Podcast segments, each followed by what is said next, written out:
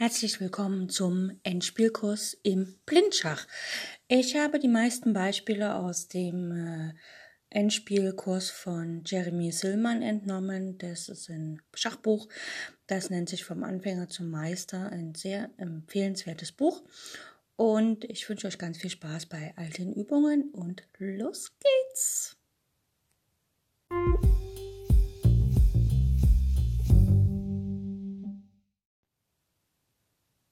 Eine kleine zum Aufwärmen. Wunderhübsche Aufgabe. Also bestens geeignet zum Aufwärmen. Okay, ähm, Weiß ist am Zug und die Stellung ist folgende. Der weiße König steht auf dem Feld E2 und ein weißer Turm auf dem Feld B8.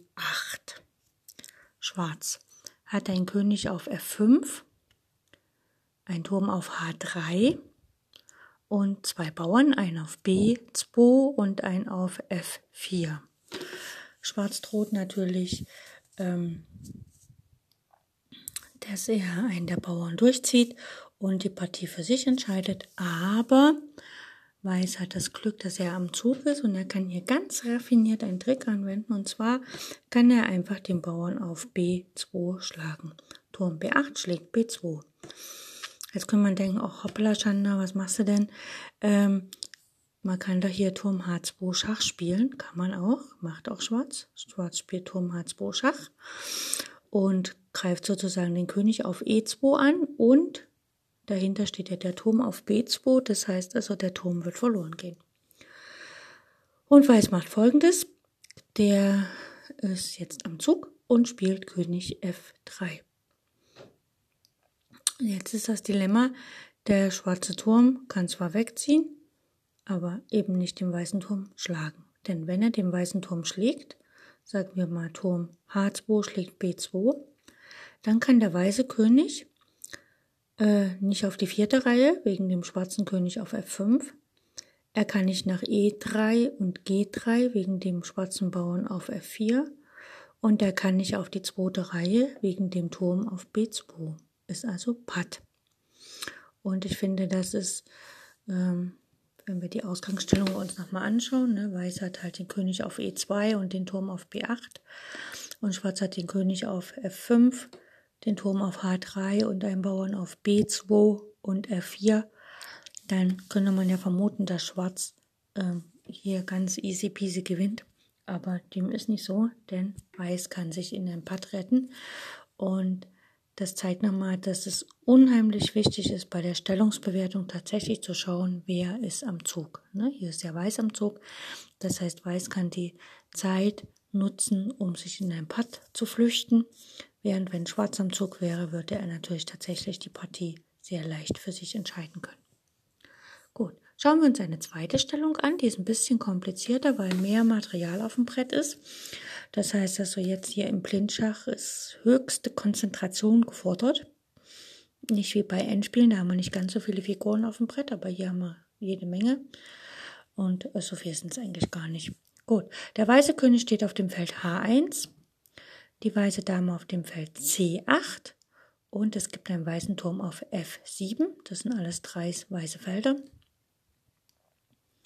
Es gibt einen Bauern auf B4, E4, F3 und H4. Schwarz hat ein König auf H7, eine Dame auf G3. Das heißt, der weiße König kann nicht setzen, ne, weil die Dame steht im Springerabstand zum weißen König auf H1. Und das bedeutet, dass der König nicht setzen kann. Und dann gibt es noch einen, weißen, äh, einen schwarzen Turm auf E2. Das heißt, der weiße König kann immer noch nicht setzen. Und es gibt einen Springer auf F4. Und äh, wenn wir uns das anschauen, droht natürlich an allen Ecken und Enden für Schwarz Schachmatt. Ne? Der, die Dame kann nach E1 gehen, matt setzen. Der Springer, äh, nicht der Springer, aber die Dame kann auch auf G3 matt setzen. Der Turm kann auf E1 matt setzen. Also für Weiß sieht ziemlich blöd aus. Gut, Schwarz hat noch ein paar Bauern, einen auf B4, E4, G7 und H5, äh, Quatsch, B5, E5, G7 und H5. Und äh, Weiß ist glücklicherweise am Zug, denn wenn Schwarz am Zug wäre, würde er sofort irgendwo matt setzen. Also er könnte Dame H2 matt setzen, äh, Dame G2 matt setzen, Dame E1 matt setzen oder K Turm H2 matt setzen oder Turm E1 matt setzen. Also da gibt es viele Möglichkeiten. Und Weiß hat keine Chance, eine, also alle drei, alle vier Möglichkeiten abzudecken. Er könnte die Dame zwar auf die erste Reihe stellen, aber dann kommt Dame H2 matt. Er könnte den Springer schlagen, kommt trotzdem Dame G2 matt und, und, und. Also Weiß muss sich hier echt was einfallen lassen und dann gucken wir mal. Der weiße König selber kann im Moment nicht ziehen. Die Bauern sind alle blockiert. Ne? Also der B4-Bauer kann nicht ziehen wegen den schwarzen B5-Bauern. Ähm, auf A5 und C5 gibt es keine Figuren. Der E4-Bauer kann nicht ziehen, weil es auf D5 und F5 nichts zu schlagen gibt und auf E5 ein Bauer steht. Der F3-Bauer kann nicht ziehen wegen den Springer auf F4. Auf G4 gibt es nichts zu schlagen. Auf E4 steht der eigene Bauer. Und der H4-Bauer kann nicht ziehen, weil auf H5 ein Bauer steht und auf G5 kein Bauer steht. Also die Bauern können alle nicht ziehen, der König kann auch nicht ziehen. Und jetzt hat Weiß aber unglücklicherweise eine Dame und einen Turm, die allerdings nichts gegen die ganzen Mattdrohungen von Schwarz machen können. Aber ähm, Weiß muss sich jetzt überlegen, wie werde ich am geschicktesten meine Figuren los, so dass es Patt ist. Oder wie kann ich so machen, dass ich vielleicht sogar Dauerschach machen kann. Geht's los mit Weiß opfert seine Dame, die muss auf jeden Fall weg. Ähm, es bringt nichts hier Dame H3 zu spielen, weil dann setzt die Dame einfach mal, Dame, die schwarze Dame geht dann einfach mal nach, zum Beispiel nach E1 bietet Schach, die weiße Dame muss nach F1 dazwischen und dann kann man sie rausnehmen und hat matt gesetzt. Das bringt also nichts. Aber wir wissen ja, wenn wir am Zug sind, checken wir als erstes Schachzüge. Ein Schachzug wäre zum Beispiel Dame F5 Schach. Ne? Ja, dann geht einfach der König weg oder gerade der Springer geht dazwischen und das bringt Weiß absolut nichts. Ein weiterer Schachzug wäre Dame H8 Schach, schlägt der König, aber danach geht es auch nicht weiter. Wir wollen ja noch den Turm loswerden. Aber ein schöner Schachzug wäre Dame G8 Schach. So, wenn Schwarz das Opfer nicht annimmt, sondern König H6 spielt, dann kann Weiß mit Dame H8 äh, nachsetzen. Genau. Ne, also, oder kann Dame H7 Schach bieten. Dann muss der König auf H7 die Dame schlagen und dann kommt Turm G7, schlägt G7 Schach und wenn der König weggeht, das setzt der Turm immer nach mit Schach. Dann wird es Dauerschach, also König G8, äh, H8, dann kommt Turm G8 Schach, König H7, dann kommt Turm G7 Schach, König H6, dann kommt Turm H6 Schach. Und äh, wenn dann König H7 ist und man macht Turm H7, äh, G7 Schach und egal ob jetzt die Dame schlägt oder der König, auf jeden Fall kann dann Weiß nicht mehr setzen. Das heißt, entweder hier hakelt Dauerschach vom Turm oder falls der Turm mal geschlagen wird, dann ist es Patt. Ne? Das heißt also nach Dame G8, wenn der König nach H6 geht, dann kommt Dame H7 und letztlich endet das in einem Dauerschach bzw. Patt. Wenn nach Dame G8 der König aber die Dame auf G8 schlägt, also König schlägt G8, dann kann Weiß Turm G7 spielen. Turm schlägt G7 Schach mit der gleichen Idee. Der Turm bietet jetzt auf der siebenten Reihe, egal wo er hingeht, überall Schach. Wird er geschlagen, kann Weiß nicht mehr setzen, es ist unentschieden und Part. Lässt er sich das aber gefallen, kann er den Schachs nicht entgehen und es erlebt ein Dauerschach und damit ist es auch Remis. So, das waren die zwei kleinen Aufgaben zum Aufwärmen für heute.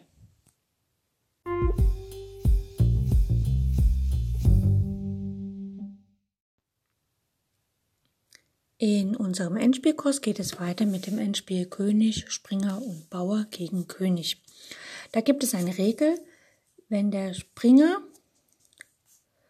und ein Bauer, der jetzt nicht geschlagen werden kann, gewinnen auf jeden Fall immer gegen den alleinigen König, solange der Bauer kein Randbauer ist oder schon auf der siebenten Reihe steht. Wichtig ist dabei, dass der Springer den Bauern, wenn er den decken muss, immer von hinten deckt. Also praktisch ähm, der Springer steht quasi hinter dem Bauern auf irgendeiner Reihe und deckt ihn von hinten, denn falls der König den Springer angreift, äh, steht er ja nicht mehr im Quadrat des Bauern und kann demzufolge dann den Bauern nicht mehr aufhalten. Schauen wir uns eine Stellung an. Wir haben den weißen König auf dem Feld B5, den weißen Springer auf dem Feld E5 und einen weißen Bauern auf H6, also auf der ist es ein Randbauer, aber auf der sechsten Reihe. Und wir haben einen schwarzen König auf dem Feld G8.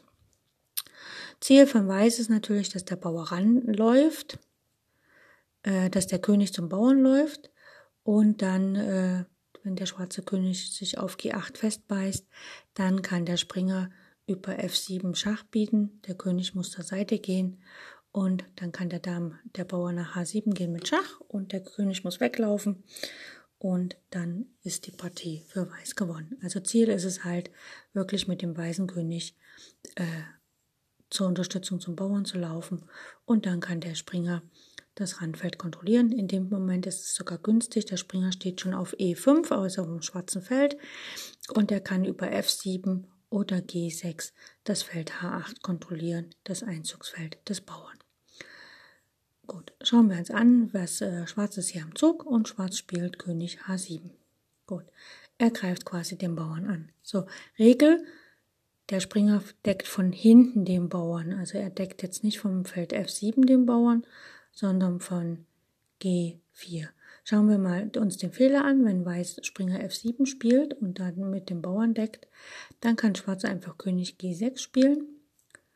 Der Springer muss weggehen oder wenn der Springer sich schlagen lässt, ne, also sagen wir mal, Weiß spielt hier König C6, dann kann Schwarz König schlägt F7 spielen und selbst wenn jetzt H7 gespielt wird, dann läuft der König, der Schwarze, an den Bauern heran mit König G7 und kann den Bauern abfangen, beziehungsweise wenn Weiß versucht, mit seinem König ranzukommen, von mir aus König D7, dann kann Schwarz über G8 oder G6, also König G6, äh, den weißen Bauern angreifen und der Bauer fällt und damit endet die Partie Remis.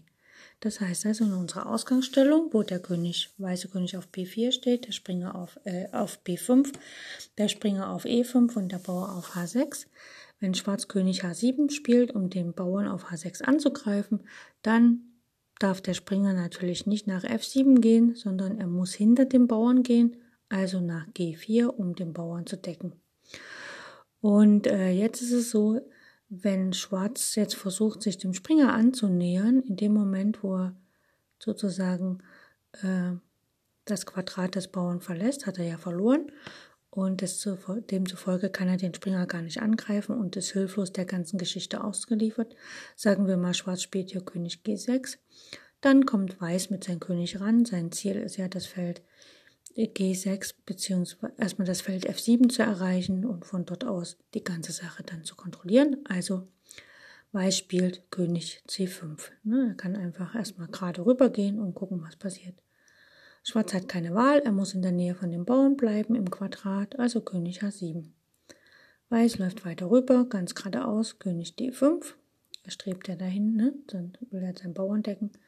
Und Schwarz spielt wieder König G6. Weiß spielt jetzt König E6, geht in Opposition. Und Schwarz hat keine Wahl, er muss König H7 spielen. Und jetzt betritt Weiß das Schlüsselfeld von den Bauern, König F7. Ja, so, jetzt hat er das Schlüsselfeld betreten. Allerdings ist er, wenn der Springer jetzt nicht existieren würde, dann wäre das trotzdem Remis, weil der äh, schwarze König sozusagen nicht mehr aus der Ecke rausgeht. Äh, Schwarz spielt jetzt König H8 und Weiß kann in aller Ruhe König G6 spielen. Jetzt ist Zugzwang für Schwarz. Schwarz muss König G8 spielen. Was wir jetzt nicht tun, ist H7 Schach bieten. Wir gehen nicht auf die siebte Reihe mit dem, mit dem Schach. Das machen wir nur, wenn wir jetzt noch einen schwarzfeldrigen Läufer hätten. Dann könnte man Schach bieten, geht er in die Ecke, kommt matt. Aber wir haben hier keinen schwarzfeldrigen Läufer und unser Springer muss jetzt das Feld F7 anstreben. Also spielen wir Springer E5. Schwarz spielt König H8. Und jetzt können wir Schach bieten, also den schwarzen König aus der Ecke holen. Wir spielen jetzt auf keinen Fall H7, das wäre Patt, sondern erstmal Springer F7 Schach. Ähm, der, weiße, der schwarze König muss nach G8 und jetzt können wir H7 Schach bieten. H7, der Bauer geht jetzt zwar mit Krawall auf die siebte Reihe, aber das Umwandlungsfeld ist vom Springer kontrolliert. Der schwarze König muss nach F8. Wir gehen nach H8 mit unserem Bauern und holen uns eine Dame. Der König geht von mir aus nach E7 und die Dame kann auf D8 Schach bieten. Dann kann der schwarze König nur nach E6 gehen und jetzt kann die Dame sogar schon matt setzen mit Dame D6 Schachmatt. Das ist also eine hübsche Kombination, wo die Dame dann sogar matt setzt. Das war unsere erste Stellung. Ich glaube relativ einleuchtend dass äh, wichtig ist, dass man sich hier merkt, wenn der Bauer angegriffen wird, dass der Springer von hinten den Bauern deckt, so dass dann der König, der eigene König, Zeit hat, an das Geschehen heranzulaufen. Schauen wir uns eine zweite Stellung an, die ist ein bisschen kompliz also komplizierter nicht, sondern einfach ein bisschen äh, eindeutiger. Und zwar, der schwarze König steht schon auf dem Feld E5, äh, der weiße König steht auf dem Feld E5, der weiße Springer steht auf dem Feld G5 und es gibt einen weißen Bauern auf H7, also auf der siebenten Reihe bereits. Und äh, der König, der schwarze König, steht auf dem Feld G7, also er kann das Feld H8 einfach betreten.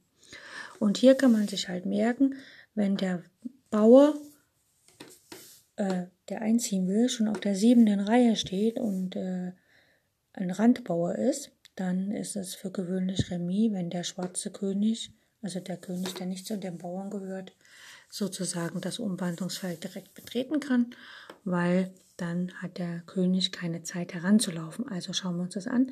Hier ist Schwarz dran. Schwarz spielt einfach König H8 und der pendelt eigentlich nur zwischen H8 und G7. So. Und jetzt hat Weiß keine Möglichkeit, seinen Bauern mit dem König zu decken und sozusagen mit dem Springer den schwarzen König aus der Ecke zu locken, weil, sagen wir mal, er spielt König F6, dann ist es, wenn er direkt König F6 spielt, ist es Patt, ja. Wenn er versucht, mit dem König anders herum ranzulaufen, sagen wir mal, er spielt König F5. Ja, also wenn der König F5 spielt, dann kann der König, der Schwarze, hin und her laufen, aber in dem Moment, wo der weiße König auf dem Feld H6 oder G6 seinen Bauern deckt, dann ist das Feld F7 auch kontrolliert und damit wäre das wieder Patt. Das heißt also, in dem Moment, wo der König das Feld H8 betreten kann, dann kann man ihn nicht mehr aus der Ecke rauslocken, sofern der Springer jetzt schon damit beschäftigt ist, den Bauern auf der siebenten Reihe zu decken. Ne? Das ist dann schade. Gilt aber nur für den Randbauern, weil wenn das jetzt alles eine Reihe weiter links stehen würde, also praktisch der Bauer auf G7, der Springer auf F5, der weiße König auf D5, dann hätte Weiß, äh, Schwarz immer das Feld H7, wo er hingehen kann. Ne? Das heißt also, Weiß könnte jetzt dann König E6 spielen und dann ist Schwarz verpflichtet, König H7 zu spielen und Weiß spielt dann einfach König F7 und gewinnt die Partie. Also das ähm, rettet dann den Schwarzen auch nicht mehr. Also es muss wirklich, wenn es ein Randbauer ist und der steht schon auf der siebten Reihe, dann ist es natürlich verheerend, wenn der König äh, in die Ecke kommt. Das heißt also, wenn es ein Randbauer ist, sollte man gucken, dass man nicht zu schnell nach vorne geht, sondern erst den König ranholen und dann mit dem Bauern nach vorne wandern und mit dem Springer einfach immer von hinten decken und einfach wirklich die Geduld haben, dass man mit dem König den eigenen Bauern auch decken kann, bevor er auf der siebten Reihe steht.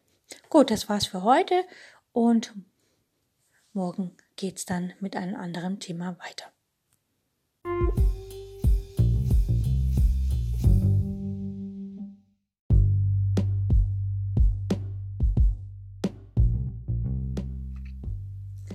In jüngster Zeit ist die Bedeutung des Endspiels stark gewachsen. Das Reglement von Turnieren hat sich wesentlich verändert. Partien werden heute kaum noch vertagt. Die häusliche Analyse fällt weg. Man muss seine Entscheidung am Schachbrett treffen. Ohne ausgezeichnete Kenntnisse und ohne das Verständnis der Endspielgesetze ist es schwer, diese Aufgabe zu bewältigen. Fehler im Endspiel sind die letzten in einer Partie.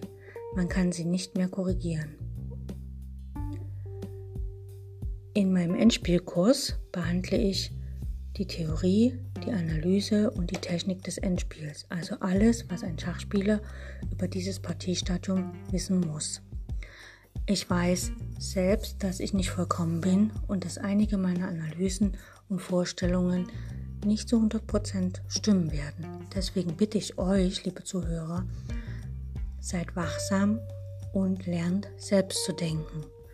Selbst wenn ich euch etwas vorgebe, muss es nicht stimmen, sondern setzt euch hin und prüft das genau, was ich sage. Wenn es falsch ist, dann seid stolz darauf, dass ihr einen Fehler gefunden habt. Ihr könnt mir über alle Kanäle schreiben und ich bin offen für Kritik.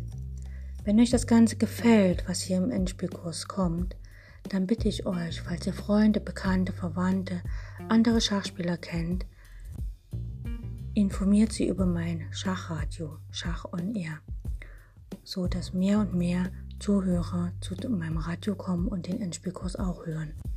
Ich freue mich auf die nächste Sendung.